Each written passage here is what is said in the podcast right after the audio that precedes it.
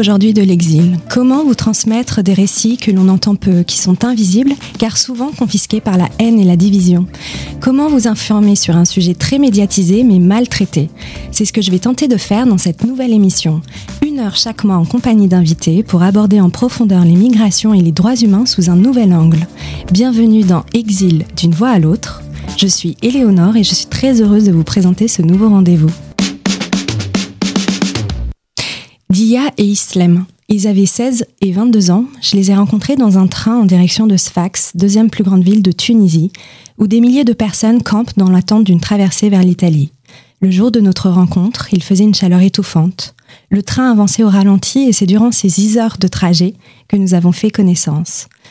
On allait, pour tuer le temps, fumer des cigarettes entre deux wagons, la porte ouverte. Ils allaient quitter leur pays, la Tunisie. Ils rêvaient d'une vie meilleure en Italie. Ils ne cessaient de regarder des vidéos sur TikTok de ceux qui avaient réussi. La traversée leur semblait obligatoire. Quel autre choix avaient-ils Le 11 septembre dernier, ces deux frères et d'autres de leurs amis sont décédés. Leur bateau a fait naufrage, 18 personnes en totalité ont disparu, 10 autres ont survécu. Je dédie cette émission pour rendre hommage à Dia, Islem et tous les autres disparus en mer. Tunisie, Lampedusa, c'est la thématique de cette deuxième émission. Et pour m'accompagner durant une heure, j'ai le plaisir d'accueillir euh, Filippo Fury. Bonjour Filippo. Bonjour. Tu es anthropologue, tu es membre de Migre-Europe depuis 2011. Euh, tu fais partie de différents programmes pour la recherche sur les villes accueillantes et aussi sur les personnes disparues. Et tu es également consultant pour le CICR Forensic, Euromet Rights et Last Rights. Enfin, beaucoup de choses. J'avoue que j'ai pas fait toute la liste entière, mais euh, peut-être que tu veux rajouter un mot.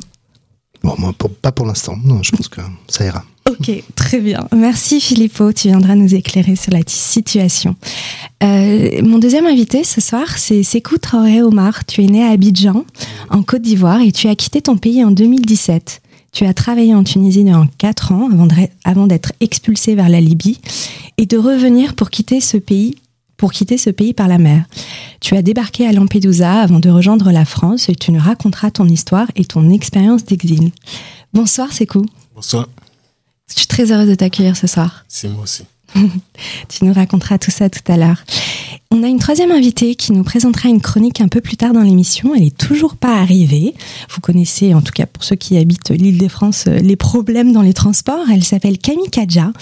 Elle a 26 ans et elle est fondatrice de l'association Tendre la main, une association qui vient en aide aux personnes exilées.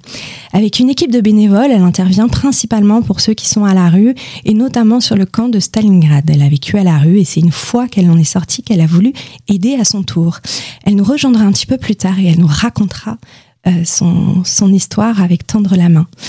Mais avant d'aller euh, en profondeur, euh, j'ai envie de commencer par toi, Filippo.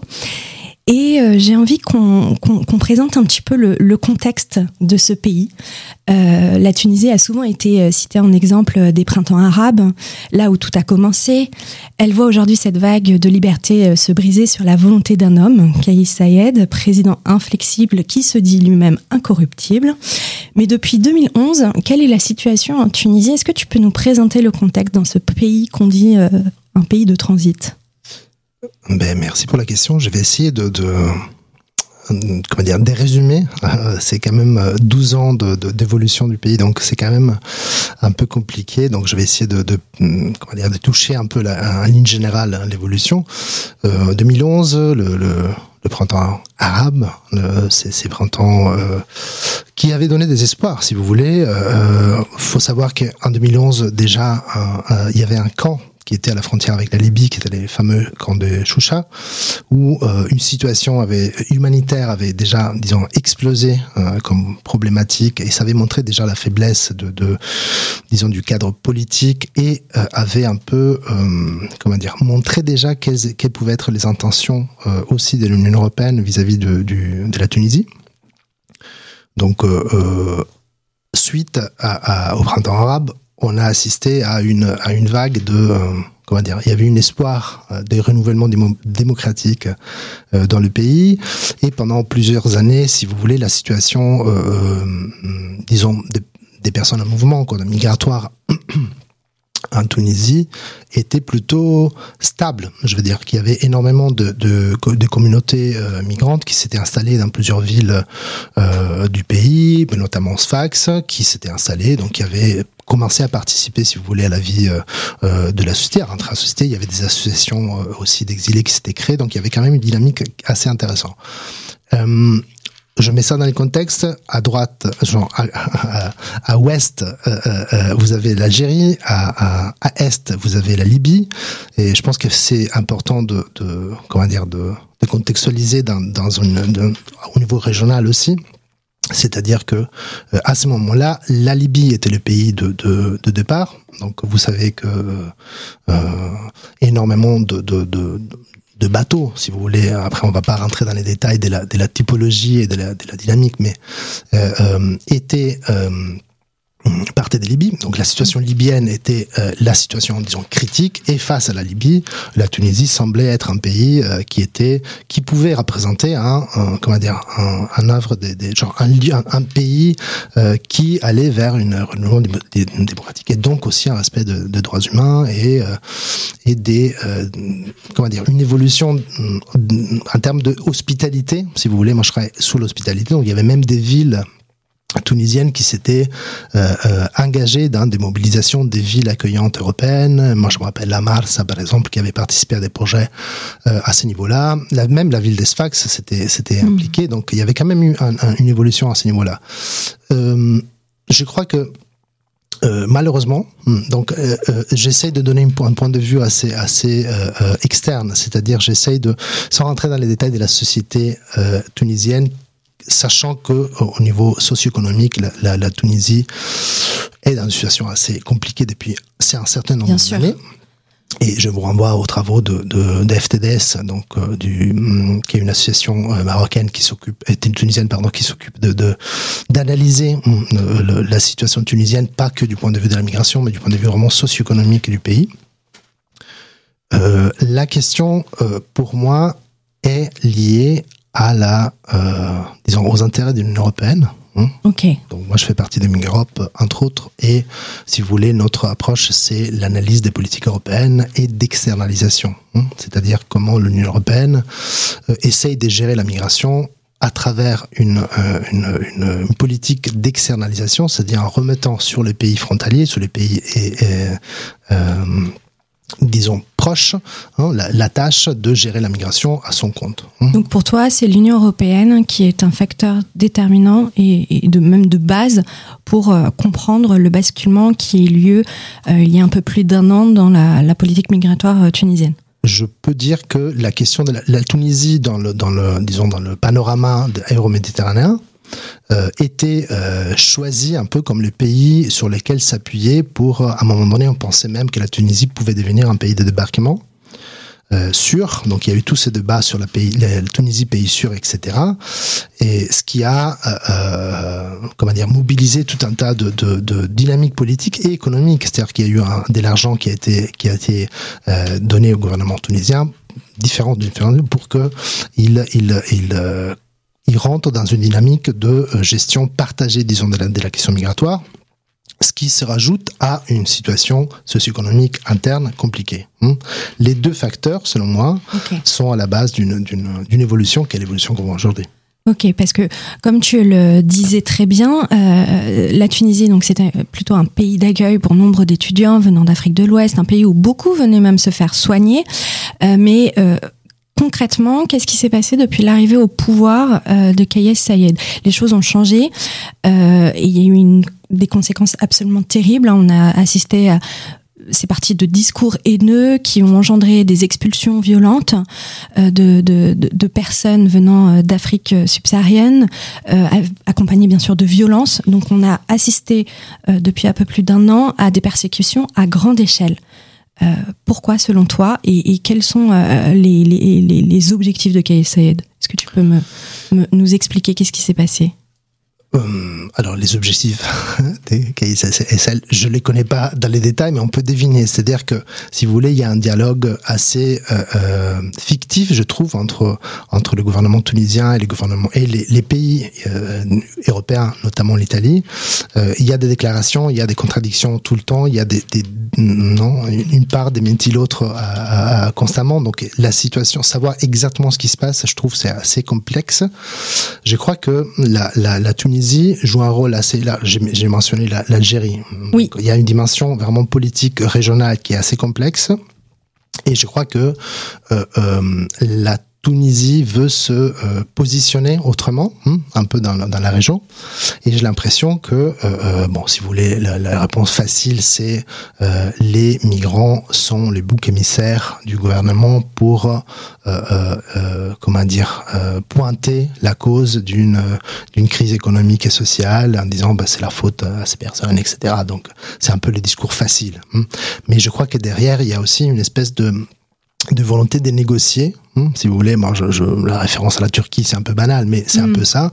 C'est-à-dire que la volonté de négocier à avec l'Union européenne euh, euh, sur la base de effectivement une, une un positionnement qui euh, permettrait à la Tunisie de ne pas être, euh, de ne pas subir, si vous voulez, euh, les politiques européennes complètement, mais de négocier à son à son avantage. Hein. Donc, je fais, hier, avant-hier, il y a une, une, une, déclaration du gouvernement tunisien qui est qui a décidé de rendre, euh, je pense que c'est 60 millions d'euros, euh, euh, qui avaient été donnés euh, récemment, tout récemment à la Tunisie, mais qui faisait partie d'un paquet, si vous voulez, de aide euh, humanitaire pour la Covid. Euh, donc qui était qui avait été budgété si vous voulez l'Union européenne dans cette idée de euh, sécuriser d'une manière sécuriser du niveau sanitaire la frontière sud. Euh, ça c'est un peu ma lecture. Mais euh, le gouvernement tunisien apparemment les, a refusés en disant nous on veut pas la charité euh, de l'Union européenne. Donc ça c'est quand même des, des, des signes de d'une résistance de la volonté de ne pas se plier à une certaine comment dire pression économique hein, que l'Union européenne pourrait porter sur le pays et en même temps, euh, il y a eu un accord qui a été signé en juillet dernier justement sur une aide euh, financière. Enfin, c'est, pourquoi on, assiste là à un revirement de situation? C'est pour ça que je te disais, je disais, il y a euh, euh des démentis, genre les, affirmations et les, positionnements sont totalement, euh, euh, dis pas imprévisibles. Il y a, il y a un jeu rhétorique hmm, par rapport à ça, et derrière il y a des, des, échanges, des, les, les pactes ont bien été signés, donc il y a toute une, une, procédure, si vous voulez, plus formelle et un sur la surface, il y a une résistance. Donc, euh, c'est un peu, ben, moi, ça me fait penser à, et j'ouvre un peu la, discussion sur la, la l'attitude générale du gouvernement et euh, euh, du président notamment, qui a des positionnements très rhétoriques, non, qui, qui balance des informations, qui fait des affirmations, qui sont contradictoires, qui sont elles-mêmes, qui contredisent elles-mêmes des affirmations faites en présidence, mais pour garder un peu cette cette cette dimension, cette cette cette allure un peu autoritaire. Je décide, je protège le pays, je m'occupe du pays, et, et je suis là pour.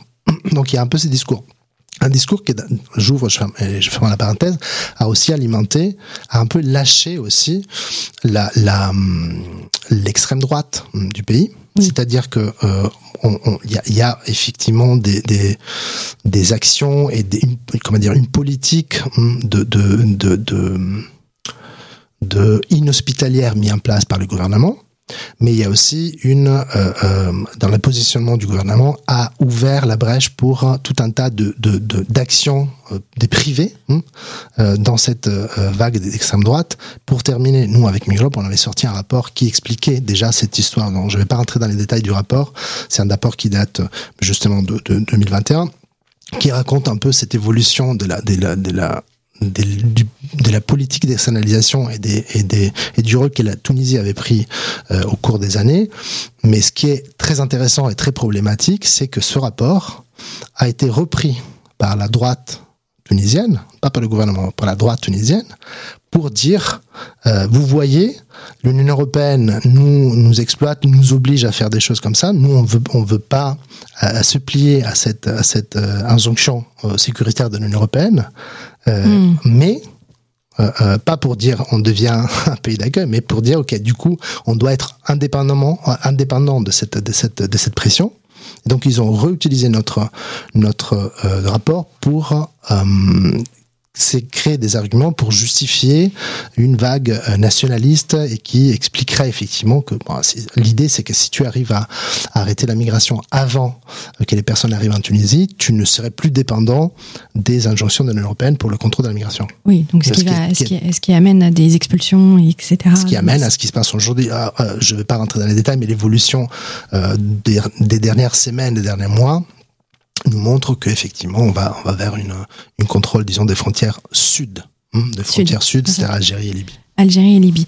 Et euh, en même temps, tu parlais euh, d'affirmations de la part du président qui sont imprévisibles, mais en fait, euh, et qui seraient, voilà, où que ces, affirma ces affirmations sortiraient un peu de nulle part. Ce serait plus un, une, on va dire, une posture politique de sa part, mais en même temps, ça a une conséquence réelle sur la vie des gens.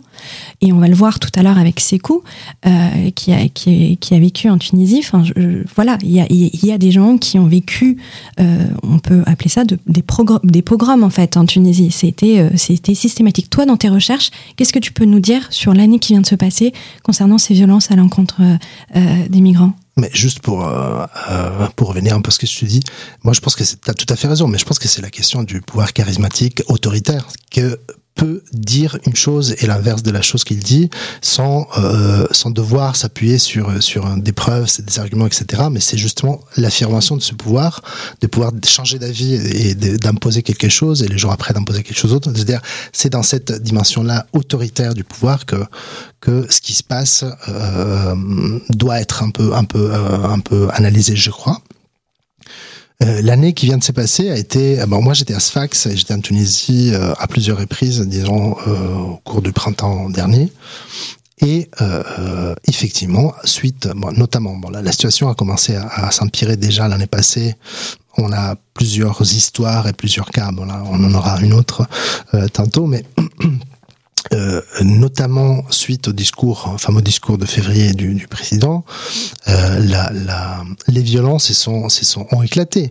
Des violences, c'est-à-dire des, des, des, des contrôles, hmm, des contrôles systématiques, notamment dans certaines villes qui étaient considérées des villes de départ. Après, c'est toujours un peu l'histoire de l'œuf et de la, poule, c'est-à-dire est-ce que euh, les départs massifs de Sfax euh, euh, sont la, cause ou sont la conséquence de, ce, qui a, de ce qui est arrivé? Moi, je crois que les violences ont commencé avant et qu'on a, on a monté un peu le discours, c'est-à-dire les gens qui étaient à Sfax, et je parle des communautés migrantes de Sfax et aussi des autres communautés euh, qui vivaient ailleurs, à Tunis, euh, ailleurs, qui, qui venaient à Sfax pour partir parce que c'était l'endroit, euh, disons, le, le, le, point de, de, sortie, le seul point de sortie euh, rationnellement. Donc, euh, c'est une conséquence d'une violence qui avait déjà commencé effectivement avant et qui s'est empirée jusqu'à, effectivement, tu parlais des pogroms, mais alors il y a eu des violences directes, il y a eu de, des rafles de, de, la police, il y a eu des, des rétentions administratives, des rétentions arbitraires, etc.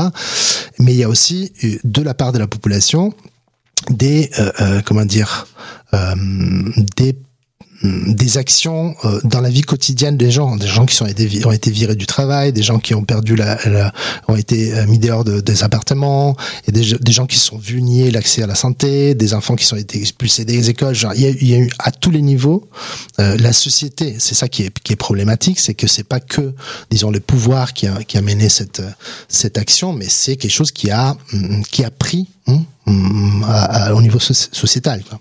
Et bien justement, euh, je m'adresse à toi, c'est court. Est-ce oui. que tu peux euh, nous raconter un peu ton histoire? Tu as quitté la Côte d'Ivoire donc en 2017 pour aller en Tunisie. Euh, tu as traversé euh, quel pays avant d'arriver en Tunisie? Bon, j'ai pris mon vol euh, direct pour la Tunisie. Oui. Et quand je suis arrivé en Tunisie, je suis parti, bon, j'ai commencé à travailler okay. pendant six mois. J'étais juste parti pour visiter la Tunisie. D'accord. Au début, c'était juste pour visiter. Visiter la Tunisie parce qu'il y avait ma soeur qui, qui, était, qui vivait en Tunisie. Et lorsque je suis arrivé, on a échangé et j'ai vécu au moins un mois. Un mois, j'ai dit, bon, ok, du coup, bon, la Tunisie, c'est un bon pays d'accueil. Parce qu'il reste et je travaille. Très bien. Je me retourne chez moi. Elle m'a dit, ok, il n'y a pas de souci. Donc, je suis resté en Tunisie dans, dans ça. J'ai fait plus de trois ans ou quatre ans. Ok. Tu, tu, faisais quoi comme métier en Tunisie? Oh, je faisais un peu de tout. Je travaillais dans les bâtiments. Et j'ai été cuisinier en Tunisie. Ok. Ouais. ben, j'ai travaillé dans un restaurant en femme manche. Au départ, j'étais que plongé. Et du coup, le monsieur, le patron, il a aimé mon affaire. Il m'a dit, bon, ben, c'est cool. Est-ce que tu veux rester toujours plongé ou tu veux évoluer? Je dis, ben, j'ai envie d'évoluer.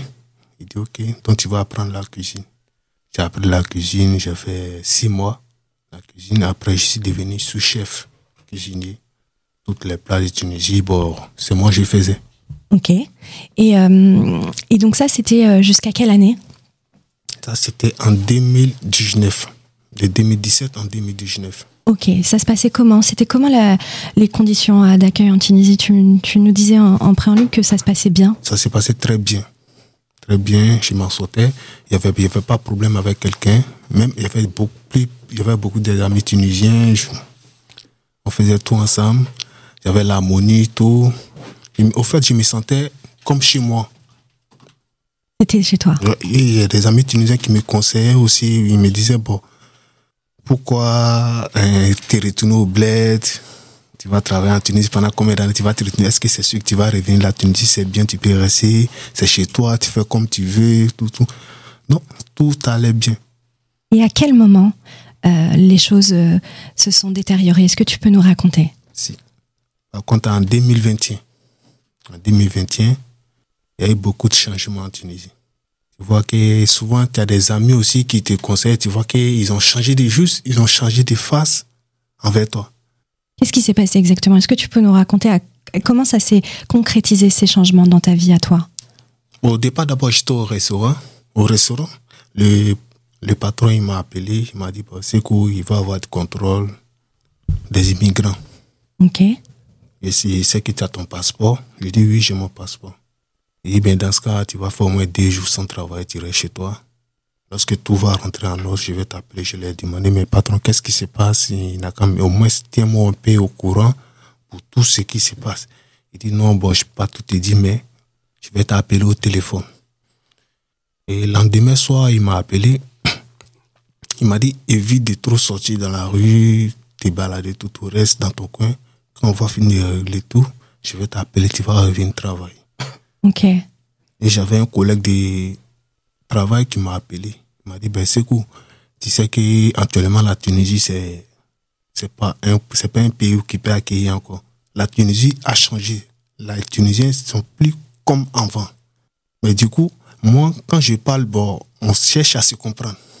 On s'est donné rendez-vous au café, on allait s'asseoir, on a échangé un peu, juste 30 minutes. Il m'a dit, bon, tu sais, voilà ça. Il y a eu ce changement. Normalement, les immigrants, c'est comme ça, ils vont les faire retourner chez eux mais c'est pour bientôt. Si tu peux aller chez toi, c'est mieux de partir parce que parmi nous, il y a des bons et il y a des mauvais. Il y a certains qui vous aiment et il y a certains qui ne qui vous aiment pas. Tu te sentais en danger? Donc, automatiquement, je me sentais en danger. J'ai dit, ok, ben, j'ai compris. Il n'y a pas de souci, je vais rester. Je vais voir ce qui va se passer. Ok. En face, je ne l'ai pas dit la vérité. J'ai dit, ok, je vais voir. En tout cas, je suis là. Quelque chose ce qui va se passer, moi, je suis en Tunisie. Il dit, ok, d'accord, je t'ai prévenu. Il dit, OK. Il est rentré chez lui, moi aussi rentré chez moi. Après, deux mois après, comme j'avais économisé un peu, ouais. j'ai dit à ma compagne, voilà ce que mon collègue de travail m'a dit. Donc, on décide ensemble, soit on se retourne au bled, ouais. soit on fait comment? Elle m'a dit, bon là, du coup, je ne peux pas aller au bled, soit on reste, soit on va affronter. Affronter quoi? Affronter la Méditerranée.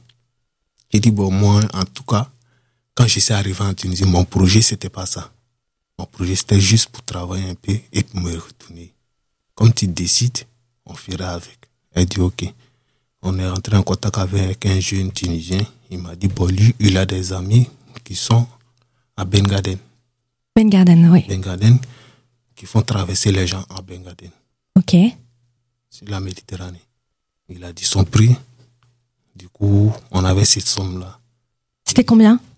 Bon, c'est 3000 dinars. 3000 dinars, ok, pour traverser. Pour traverser par personne. Par personne. Donc en tout, 6000 dinars pour toi et ta compagne. Oui. Donc, je l'ai proposé, bon, voici ce que mon collègue, mon collègue de travail m'a dit. Elle dit, ok, donc on va essayer. Si ça, au cas, si ça n'a pas marché, on revient et on se retourne. On va voir OM, OM va nous faire retourner au bled. Si ça a marché, c'est fini. Et, et donc, tu, tu, tu, as tenté la traversée. Et je sais que tu t'es fait arrêter par les gardes-côtes tunisiennes. tu as été en prison. Oui. Est-ce que tu peux nous raconter Oui. Quand il nous a fait croire que c'est à Bengaden, oh, c'était pas à Bengaden. Parce que la traversée de Tunisie, ça a commencé à Sfax. Ok. Route Madia. C'était au kilomètre 25. Il nous a dit, arrivé au kilomètre 25, il y a un camion qui va venir nous récupérer pour nous envoyer jusqu'à Bengaden. Et arrivé au kilomètre 25, on était 250 personnes. 250. Il y avait que deux bateaux. C'était des bateaux en, en Deux métal bateaux, ou non. en bois? C'était en bois, les bateaux de pêche. Ok. Et a le premier bateau qui est arrivé, il a embarqué 120 personnes. Après les 120 personnes, il nous a fait croire que, attendez, il y a le deuxième bateau qui arrive et que nous-mêmes on voyait. Les 120 personnes sont partis. Moi, avait ma compagne dedans. Ok. Il a séparé.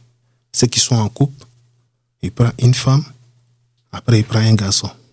Ils vous ont séparés, donc euh, séparés pas dans le même bateau Dans que le même bateau. Donc, et ils sont partis. C'était à 19h, je me rappelle, à 19h. Il dit, nous, à notre tour, ça serait à 21h. Mais, par contre, on va se retrouver, nous tous, à Lampedusa. Je dis, ben, ok, ça va. Donc, on était là à 21h, 22h. Il est revenu avec le deuxième bateau. Le deuxième bateau, on est monté.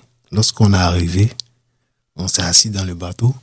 Ça n'a pas fait cinq minutes, il y a la marine qui est venue. Ouais, ils vous ont attrapé. Oui, la marine qui est arrivée, il y avait son frère qui était avec la marine.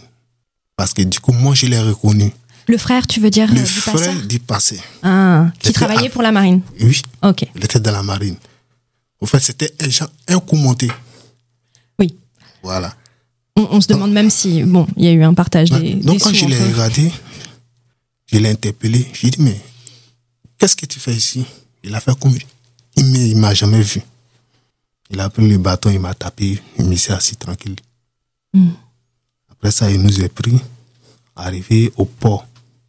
Au port, on nous a mis dans un bus, direction Bengaden. On a dépassé Bengaden dans le désert. Et dans le désert, on était, on était 122, je crois bien. Alors si euh, je peux me permettre, Seco, Oui. euh, on a très envie d'entendre la suite de ton histoire. Et juste pour préciser, Ben Garden, c'est la première ville après, euh, au niveau de la frontière euh, libyenne. Et donc, tu es en train juste de nous expliquer que tu t'es fait expulser par les gardes-côtes tunisiennes euh, dans le désert libyen. Et on, tu nous raconteras la suite euh, juste après. Mais il y a Camille, en fait, qui vient d'arriver dans le studio. Bonjour Camille. Euh, tu es fondatrice de l'association Tendre la main. Est-ce que tu es prête à faire ta chronique sur le camp de Stalingrad? Je sais que tu as préparé quelque chose et on serait très heureux de, de t'écouter. Euh, je me suis permise, avant que tu arrives, de faire un petit peu ta présentation. Euh, mais, euh, mais à toi Camille, je t'en prie. Déjà, merci pour l'invitation. Je suis Camille, présidente et fondatrice de Tendre la main. Tendre la main, c'est quoi? C'est une association qui vient en aide aux demandeurs et demandeuses d'asile, notamment à Stalingrad. Il faut savoir que Stalingrad, c'est le point de repère pour tous les demandeurs d'asile, notamment afghans, mais pas que. On a aussi euh, soudanais, érythréens, somaliens et quelques euh, primo-mineurs. Notre mission, c'est euh, de bah, de les accueillir dignement parce que la France n'est pas capable de le faire, l'État français n'est pas capable de le faire. Du coup, c'est nous, associations, qui sommes là pour pallier, euh, pour pallier aux différences de l'État. Notre mission, c'est euh, leur fournir une carte SIM française, un téléphone. Pour demander l'asile en France, faut une carte SIM française et bien souvent, ils en ont pas. Notre mission, c'est de fournir euh, toutes ces choses-là, mais aussi leur expliquer euh, les démarches, qu'est-ce qui va se passer a- après, expliquer les différents documents. Du coup, il y a trois options quand tu es demandeur d'asile en France. C'est soit tu es en procédure normale, soit tu es, euh, tu es en procédure accélérée. Ça veut dire que tu as mis euh, 90 jours à demander euh, ta demande d'asile, ou tu es en procédure Dublin. La procédure Dublin, c'est quand c'est un système que la France a mis en place, c'est l'Eurodac. Ça veut dire qu'un demandeur d'asile a mis euh, ses empreintes dans un pays européen. Mais il faut savoir que euh, bien souvent, ils n'ont pas le choix de mettre leurs empreintes, par exemple, en Bulgarie. Les policiers euh, bulgares de frappe, ces gens-là, les volent, et pas que dans ces pays, aussi la Serbie et la Turquie. Du coup, ils se retrouvent euh, Dublin. Et c'est en tout cas, nous, on est contre ce système-là parce que bien souvent, les personnes ne vont pas au bout de la procédure parce qu'il faut savoir quand ils vont à la, à la préfecture, ils ont des, ils ont des chances d'être transférés dans ce pays-là sans qu'on leur demande leur autorisation. Et nous, on est là pour expliquer toutes ces démarches-là. Et on est euh, sur euh, le camp Stalingrad depuis un an. Il faut savoir qu'avant, ils étaient au skatepark. Au skatepark, euh, il y a eu quand même 1300 personnes, ce qui est un peu inédit. Il y a des mises à l'abri mises en place, mais ces mises à l'abri ne fonctionnent pas parce que l'accueil n'est pas, n'est pas respecté. Les gens ressortent des hébergements parce qu'ils sont mis, ils sont remis à la rue. Du coup, revient le processus et on les suit sur tout le long terme. Maintenant, on a différents pôles parce qu'on a une quinzaine de bénévoles on a le pôle euh, social pour euh, faire le social, on a, le pôle santé parce qu'on accompagne les personnes à l'hôpital, on a le pôle mineur maintenant parce qu'on accueille de jeunes mineurs refusés euh, à l'AMNA qui sont des Afghans. Du coup, on les inscrit à l'école, on fait le recours de minorité. Et voilà, en tout cas, c'est une chouette asso. Si jamais vous voulez intégrer l'association, vous êtes bien sûr tout, tout le monde est le bienvenu si vous voulez aussi nous financer parce qu'on n'a pas d'aide de, l'État, parce qu'on refuse d'avoir cet argent-là, parce que normalement c'est à l'État de le faire et, ça, et c'est nous qui le faisons. Et euh, aussi un petit appel, si vous avez un endroit pour stocker des jolies tentes et des jolies euh, couvertures, on est très preneurs. Je relayerai ton appel, Camille, t'en fais pas.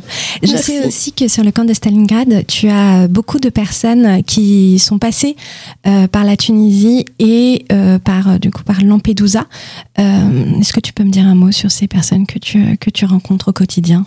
Du coup, c'est des personnes qui n'ont pas le choix parce que s'ils viennent en France, c'est que il y a des choses qui se passent dans leur pays. C'est des personnes qui ont vécu des, des violences. Nous, avec les Soudanais érythréens, on ne sait pas on ne sait pas trop parce qu'on n'a malheureusement pas le temps de discuter avec eux parce qu'il faut savoir à Stalingrad, il y a en moyenne 200 personnes donc ça va très très vite et on n'a pas trop le temps mais c'est des personnes qui racontent pas euh, comment ça s'est passé mais des fois on lit euh, malheureusement on a à lire quand ils sont sauvés par euh, soit Médecins sans frontières ou SOS Méditerranée, on a un peu s'est passé dans ces pays-là et c'est pas c'est pas joyeux. Bien sûr. Et j'aimerais justement avec Filippo qu'on parle un peu de Lampedusa. Lampedusa, c'est une île italienne. Euh, toi, tu reviens de Lampedusa et euh, et notamment début septembre, il y a eu euh, un énorme focus sur sur Lampedusa, en tout cas une bulle informationnelle, puisque ce sont plus de 8000 personnes exilées qui sont arrivées sur l'île de Lampedusa. Et en fait, ils sont partis évidemment depuis la Tunisie, notamment de Sfax. Et donc, il y a eu énormément d'images qui ont permis de qualifier cet événement de crise migratoire. Hein. Bien sûr, les politiques, les réactions politiques ne se sont pas fait attendre, hein, notamment à l'extrême droite ou en France, euh, il a été question de submersion migratoire selon les mots de Marine Le Pen, euh, et, notamment de Darmanin qui a déclaré qu'aucune de ces personnes ne serait accueillie en France. Il faut rappeler que le centre d'accueil de Lampedusa euh, est saturé, a été saturé, hein, puisque puisqu'ils n'ont que 600 places. Donc on a été on a été face à, à, à des et, d'une situation euh, humanitaire euh, et sanitaire euh, catastrophique. il se passe quoi pour toi, pour les personnes qui arrivent à Lampedusa? Et c'est quoi la position politique de l'Italie par rapport à ce qui se passe? Bah, je pense que c'est assez intéressant parce que c'est comment dire c'est une conséquence paradoxale de l'accord euh, signé, si tu veux, euh, avec l'Italie et, bon, euh, passé via l'Union européenne et l'Italie mm, avec la Tunisie. C'est-à-dire que la, les départs massifs de, de, de, de la ville d'Esfax avaient, bon, ont duré, bon, à partir de moi j'y étais au mois d'avril et c'était un moment déjà très important. Euh, et on va pas rentrer dans les détails des bateaux qui ne sont pas arrivés donc toutes les personnes qui ont disparu en mer mais ça c'est euh, c'est une conséquence euh, directe de, de, de, de, de cette situation. C'est-à-dire que toi tu parlais de, de, comment vous êtes parti la qualité des bateaux a changé la, la, la, typologie des voyages a changé les prix ont changé vraiment c'était une fuite de masse disons de, de, de Sfax et, euh, et moi, je, comment dire, la, lecture que moi je peux en faire, c'est euh, à un moment donné, on a laissé ouvert, on, on les a laissés partir d'une certaine manière. C'est-à-dire que la capacité de, de, de, la garde nationale tunisienne d'intercepter quand elle veut, il y a une certaine efficacité non qui, qui va et vient. Et donc c'est intéressant de comprendre pourquoi à ce moment-là, hum, tellement de personnes sont arrivées. Sachant qu'après, euh, effectivement, la, la, la, la modalité en Tunisie a changé. Je fais un pas en arrière, je reviens sur la Tunisie parce que euh, à partir de, euh, bah, récemment, donc à ce moment-là, les personnes interceptées ne sont plus euh, abandonnées en gros sur les quais comme ça arrivait pendant le, printemps dernier, et qui du coup pouvaient plus ou moins répartir, etc., essayer de repartir. Mais ce qui s'est passé, c'est ce qui se passe aujourd'hui, c'est bon, il y a un papier sur le, Monde qui est sorti il y, a, il y a deux jours, je pense, qui raconte comme euh, on est revenu à la situation dont tu parlais toi. C'est-à-dire que les personnes sont prises, sont embarquées sur des bus et sont ramenées à la frontière, euh, ouais, soit algérienne, soit tunisienne, soit libyenne, et sont éloignées de, de, de, de de, de, disons, de point de départ. Donc, si vous voulez, l'impact et la suite, à Lampedusa, il y a eu énormément moins d'arrivées je pense que la semaine, moi j'étais du 30 septembre jusqu'au 12, et je pense que les bateaux qui sont arrivés d'Esfax, c'était vraiment peu, à la limite un ou deux. Euh, beaucoup de bateaux ont recommencé à partir de Libye, du coup. Donc, disons que la, la, la, route s'est réouverte côté libyen. Et, euh, mais en, même temps, on a commencé à avoir des Tunisiens qui partent de plus au nord et qui, qui vont vers Lampedusa ou vont vers, euh, vont vers euh, Pantelleria, qui est une autre île plus au nord. Ce qui veut dire que je veux dire, la, la, situation tunisienne, non, non, si les Tunisiens continuent à partir, donc c'est quelque chose qu'on, qu'on, qu'on, dont on parle pas. La, le focus est que sur les, les, les personnes, disons, euh, exilées qui sont déjà en Tunisie, qui de partir, mais la, la, les départs des Tunisiens vers la, la Pantelleria maintenant, mais même vers la Sardaigne, euh, continuent. Euh, avant, c'était des jeunes qui partaient. Euh, dernièrement, on a vu des familles partir. Donc, je veux dire, la, la situation tunisienne est euh, critique, disons, à, plusieurs points de vue. Après, on se focalise sur la question de, des personnes migrantes en Tunisie parce qu'effectivement, ils subissent, euh, comme je disais tout à l'heure, des, des, des, vexations plus explicites. Mais la situation, c'est c'est assez euh, assez des, des façons générales. Euh, pour revenir à Lampedusa, donc la, la, situation a changé beaucoup à Lampedusa. Il euh, faut qu'on rappelle aussi que une, récemment, alors je je savais je sais pas si vous savez ce que c'est une SAR zone, non Search and Rescue zone. Euh, non, mais vas-y raconte-nous.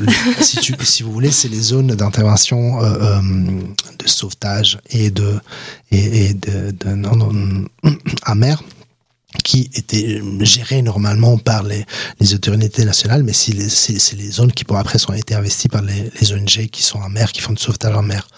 Euh, le, récemment, donc il y a deux ans, euh, donc c'est un processus qui a pris un peu de temps, mais on a formalisé une zone euh, euh, libyenne c'est-à-dire qu'on a euh, donné, si vous voulez, aux, gardes-côtes libyennes la, disons, le, le, le contrôle, hein, le monopole, disons, de, la gestion de, la frontière maritime euh, libyenne avec des aides, avec des, matériaux, des bateaux euh, livrés par les, États européens qui les ont mis en condition d'opérer, parce que ça fait partie de la logique d'externalisation.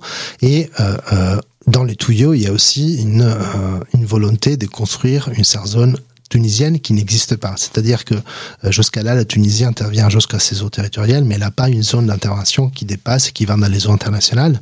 Et que jusqu'à là, c'était que Malte et que l'Italie qui, si mmh. vous voulez, s'occuper de cette, de cette zone. Donc, même au niveau de, du droit maritime et de cette gestion de la, de, de, des zones SAR, il y a quelque chose qui bouge et ben, ça va investir évidemment Lampedusa, parce que Lampedusa, c'est euh, juste après. Donc, ça c'est intéressant de voir jusqu'à où la SAR zone euh, tunisienne va se, va se élargir. Quoi. Oui, et je rappelle, euh, juste pour information, qu'en Italie, c'est la principale porte d'entrée en Europe. Et selon le Haut Conseil des Nations Unies pour les réfugiés, euh, donc le, HC, le, HCR estime que c'est 90 000 personnes euh, qui sont arrivées entre janvier et août 2023, euh, donc soit presque autant euh, que sur toute l'année 2022.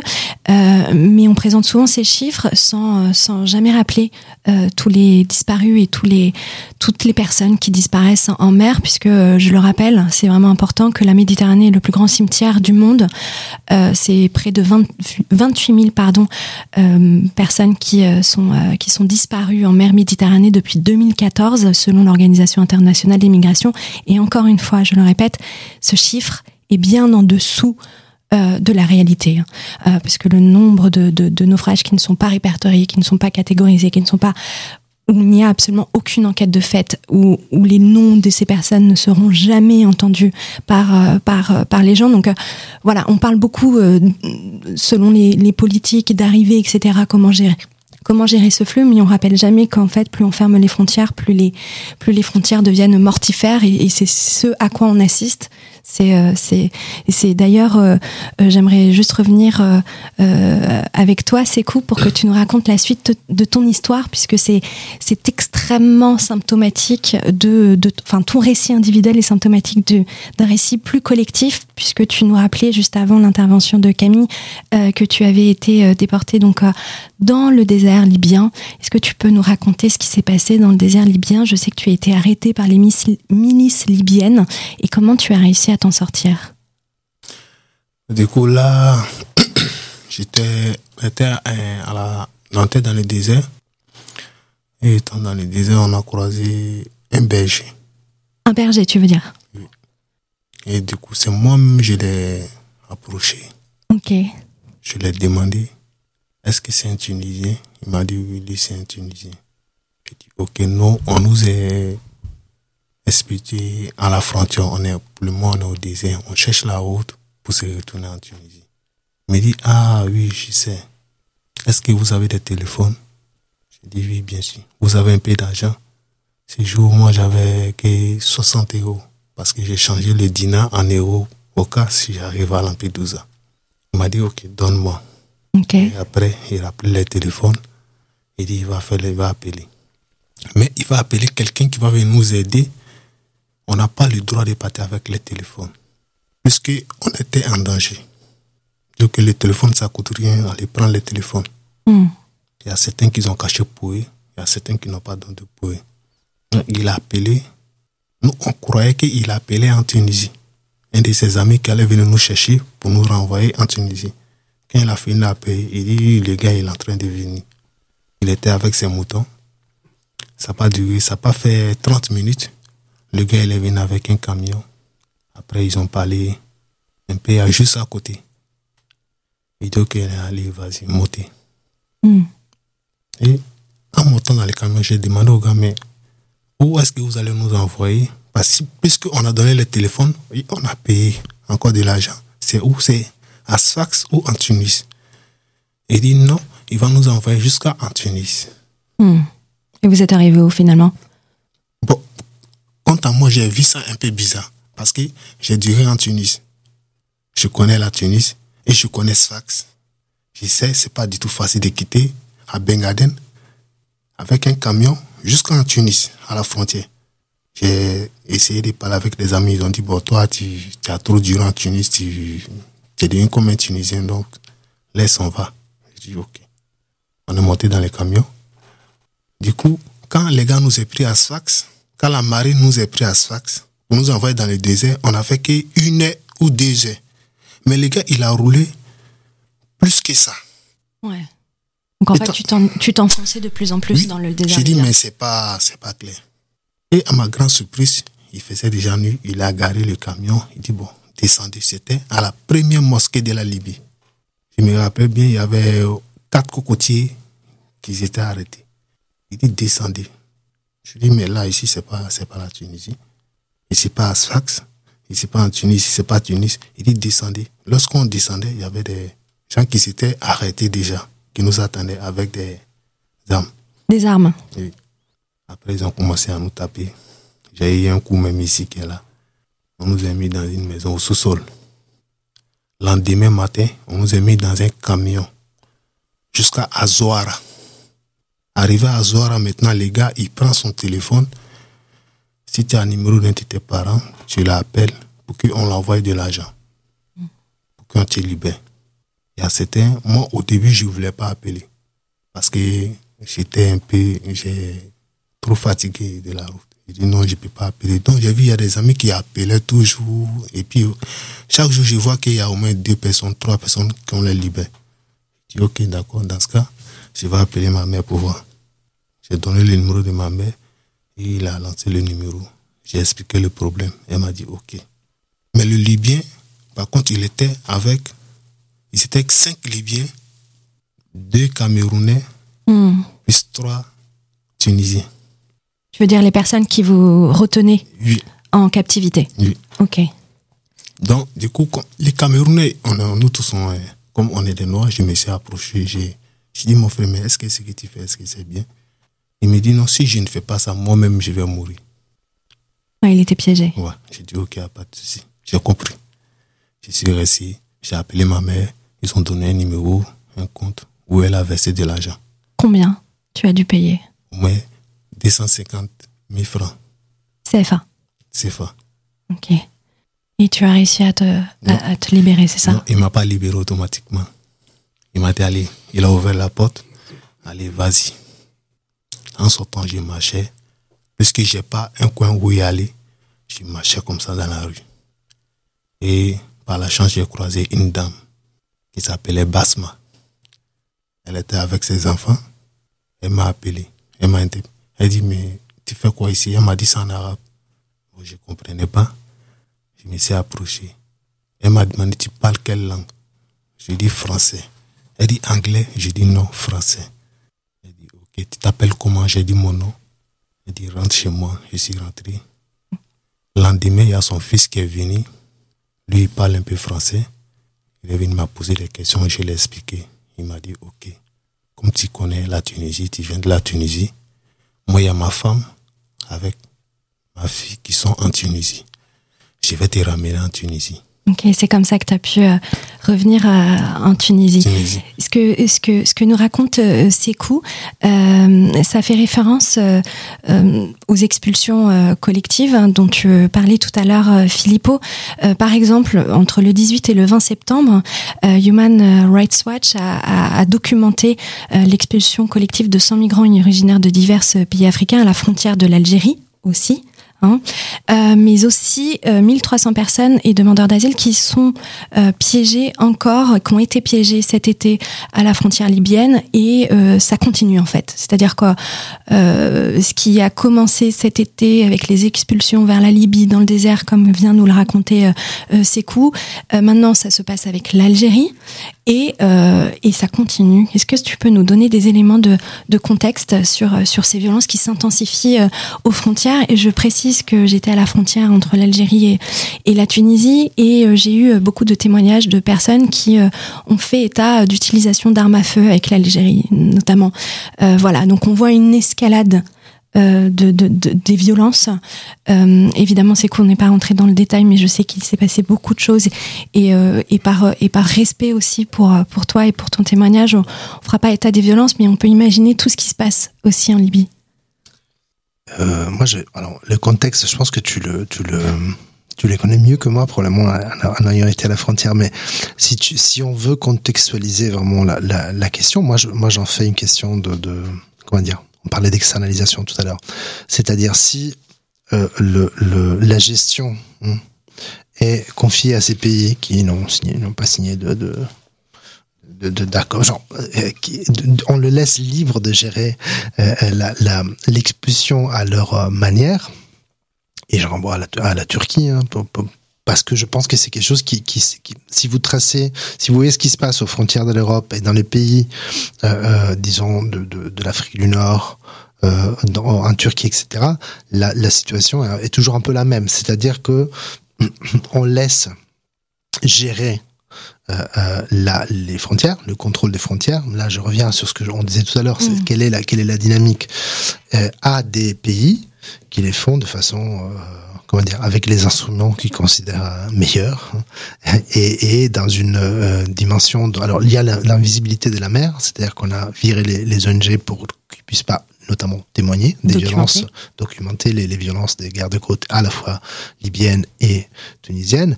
Et dans les déserts, c'est pareil. C'est-à-dire que on est dans une zone d'invisibilité où il y a des violences qui se perpétuent de façon régulière euh, pour euh, pour éloigner le plus possible les personnes. Et euh, moi, je pense que c'est aussi une question de déterrence. C'est-à-dire que il y a la violence qui est faite aux personnes euh, touchées, dans les personnes qui sont expulsées et qui sont abandonnées dans le désert. On a plusieurs cas de personnes décédées à la frontière, donc on ne sait pas s'ils mm. s'ils sont décédés euh, par coup de feu, par violence ou parce qu'ils ont été abandonnés dans le désert tout court. Mais je veux dire, euh, euh, la, la, modalité avec par, par, laquelle ces personnes décèdent, je veux dire, n'est pas non, donc je veux dire, la, la volonté, c'est de les, éloigner, et, c'est quelque chose qui s'est, qui s'est, euh, comment dire, qui s'installe de façon euh, constante. Mais c'est, c'est pas nouveau. Je veux dire, si vous vous rappelez Gaddafi à un moment donné, euh, avait apparemment genre, des, des, des, prisons dans les déserts. Donc cette idée de éloigner les personnes de la garde, de les éloigner des frontières et vers les déserts et on sait ce qui s'est passé au Niger, etc. Genre, il y a une zone euh, grise, disons, euh, euh entre l'Afrique du Nord et les Sahel, qui est une zone à laquelle les frontières, c'est des frontières. Bon, c'est qui, comment tu peux savoir qu'était quand tu passes la frontière entre l'Algérie mm. et la et la Libye euh, bon t'es abandonné t'es livré juste dans le désert le problème c'est que t'es dans un espace inhospitalier, on utilise euh, l'espace euh, inhospitalier désert pour euh, faire disparaître les personnes. Genre, moi, je pense qu'il y a une question, ça, ça vaut pour la mer, ça vaut pour le désert. Il y a une espèce de logique de contrôle de la migration par disparition. C'est-à-dire qu'on vous met dans les situations de disparaître. Oui. Et, et, et ça, c'est un peu le contexte. Après, rentrer dans les détails de, de mm. est-ce que les, les, Algériens laissent passer, est-ce que les Algériens contrôlent? Non, on sait très bien que les Algériens euh, de leur côté, refusent l'entrée à ces personnes. Donc il y a souvent des personnes qui se retrouvent coincées entre les deux et qui sont abandonnées et les, les organisations humanitaires n'interviennent pas. Donc il y a vraiment un espace de, de, non-droit et de invisibilité. Oui, et puis il faut rappeler aussi qu'il y a un jeu et qu'il y a une manne financière entre les passeurs et les gardes-côtes, etc. Enfin, je veux dire, il y a, évidemment. Ça, ça, il, en a parlé, ça, ça, a toujours été comme ça, et je pense qu'il y a une, une, une connivence euh, qui, qui, a été plus... Bah, sur la Libye, ça, ça a été documenté plusieurs fois. Oui, il nous reste pas beaucoup de temps pour l'émission, donc euh, j'espère qu'on va réussir à terminer le témoignage de Sekou. Euh, juste pour pour avoir un peu ton, ton point de vue, Camille, tu, tu, tu ressens quoi quand tu écoutes le témoignage de Sekou qu'on vient d'avoir à l'instant? Et ceux aussi que tu as tous les jours sur le camp de Stalingrad euh, ben, À Stalingrad aussi, on a beaucoup de départs. Euh, ça n'a rien à voir avec la Libye. C'est, je pense que la Libye, pour moi, est un des pires euh, pays où les gens subissent des sévices et pas que moral, enfin toutes sortes de sévices. Mais nous, on a beaucoup aussi de départs pour l'Angleterre. On a des mineurs. Euh, moi, une fois, j'ai eu la PAF euh, au téléphone. Parce que, la police aux frontières. Voilà, la police aux frontières qui m'avait appelé parce que un des, un des jeunes voulait euh, traverser. Du coup, il a, donné, il a donné mon numéro et, et, et, aussi sur le nord du littoral, ces personnes-là subissent des violences policières parce que la privation de dormir, c'est une violence, c'est une sorte de violence policière. La série des tentes, confisquer des affaires de ces personnes-là, c'est de la violence policière. On l'a bien vu avec la photo de lui à 8 heures où on voit euh, une personne mandatée par l'État. Donc, l'État cautionne ces violences-là parce que ces personnes sont mandatées par la préfecture. Donc, c'est l'État et on voit bien une personne lacérée des tentes et et c'est le jeu du, du, chat et de la souris. Enfin, quand on gaze des familles ou quand on gaze de la nourriture, pour moi, ça, c'est de la violence policière. Et on peut pas rentrer chez soi et dire à sa famille, aujourd'hui, j'ai gazé des exilés, j'ai gazé des, des personnes parce qu'ils ont essayé de traverser pour trouver une vie meilleure. Parce que dans ce pays, la France, qu'on dit pays des droits de l'homme, mais c'est pas un pays des droits de l'homme. Enfin, les, les euh, ces droits ne sont pas respectés sur ces personnes-là et et c'est révoltant, parce qu'on est en 2023 et encore, euh, en 2023, ces personnes subissent ces choses-là. Il faudrait juste, au bout d'un moment, laisser ces personnes tranquilles et ouvrir les frontières, parce que nos frontières sont meurtrières et l'État français est, est coupable de ces, de ces choses-là. Oui, et, justement, en fait, ce que tu racontes, euh, euh, Camille, c'est qu'il y a une continuité dans les violences euh, faites aux personnes exilées. Donc, il y a évidemment les trajectoires et les chemins d'exil qui sont souvent très très longs, qui parfois prennent des plusieurs années. Et on voit que même dans le pays entre guillemets d'accueil, ça continue pour certaines euh, d'entre elles. Et justement pour aller rapidement parce qu'il ne reste que cinq minutes, euh, je sais que Sekou, tu as réussi à retourner en Tunisie euh, après avoir été euh, libéré en Libye. Tu as donc tu es retourné à Tunis et tu as décidé de de refaire de l'argent puisque tu avais une dette, voilà, envers ta famille qui ont dû débourser 200 000 francs CFA pour toi. Donc tu as re, voilà, tu as retravaillé et tu as fini par euh, traverser et à réussir à arriver euh, en, en, Italie, euh, donc à Lampedusa. Est-ce que rapidement tu peux, tu peux nous expliquer, tu peux nous raconter très brièvement la traversée et comment tu as réussi à, à, à, atterrir en Italie? La traversée s'est passée à route Madia, kilomètre du Genève. Kilomètre du Genève, on a fait, j'ai fait deux jours sur l'eau, sur la Méditerranée. Et après, il y a des sauveteurs qui sont venus nous chercher. Étant à Lampedusa, bref, si je savais que Lampedusa était comme ça, sincèrement, je n'aurais pas risqué ma vie. C'est vrai? Sincèrement dit. Comment ça s'est passé quand tu es arrivé? Ça n'a pas été facile. Bon, du coup, je suis arrivé en novembre. De novembre, là, il, de novembre, il faisait beaucoup froid. Ouais. Il n'y avait pas de place, on était beaucoup. Il n'y avait pas de situation. Même pour gagner à manger, c'était pas facile.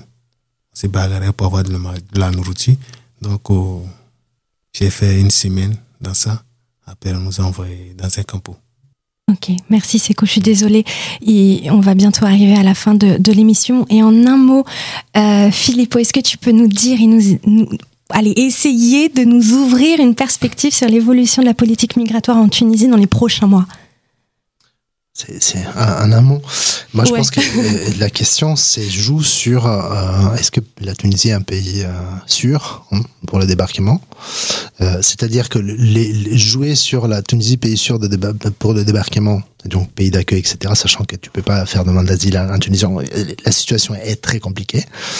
Euh, donc la question de pays sûr commence à être remise en discussion, même par les par les pays, si vous voulez, qui essaient de négocier. Donc il y a quand même une tension politique là-dessus.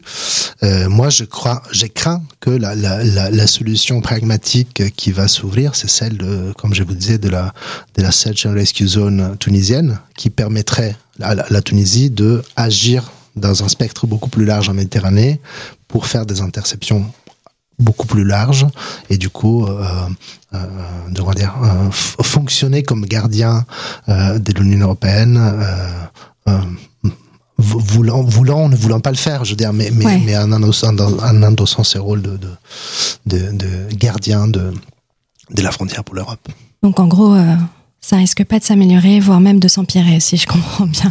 Personnellement, je la vois pas très très rose comme situation. Ok. C'était vraiment un plaisir de vous avoir. Je, je voudrais te remercier, Camille. Tu es fondatrice de l'association Tendre la main. Je relayerai sur les réseaux sociaux et on peut tous te retrouver sur l'Instagram et le Facebook de Tendre la main. Et si vous voulez soutenir, euh, rendez-vous euh, sur les réseaux sociaux. Merci, Philippot, euh, d'avoir été présent, de nous avoir éclairé comme on pouvait. Merci, Sekou. Voilà, je te souhaite bonne chance dans la formation que tu fais. Je sais que Merci. ton métier est d'être soudeur et, et je te souhaite le meilleur pour la suite et ta nouvelle vie ici en France. On se retrouve le 14 novembre prochain pour une prochaine émission qui euh, va s'inscrire euh, sur la question des femmes, puisqu'on va parler euh, des femmes en exil et comprendre et voir à quel point les violences sont systémiques pour les femmes. Voilà, je vous invite à retrouver l'émission en replay sur toutes les plateformes de podcast et vous pouvez nous retrouver sur les réseaux sociaux, sur Radio M 593 ou sur Specto Studio. Voilà, c'était un bonheur de vous avoir ce soir. Vous remercie infiniment. Et je vous dis à bientôt. Au revoir.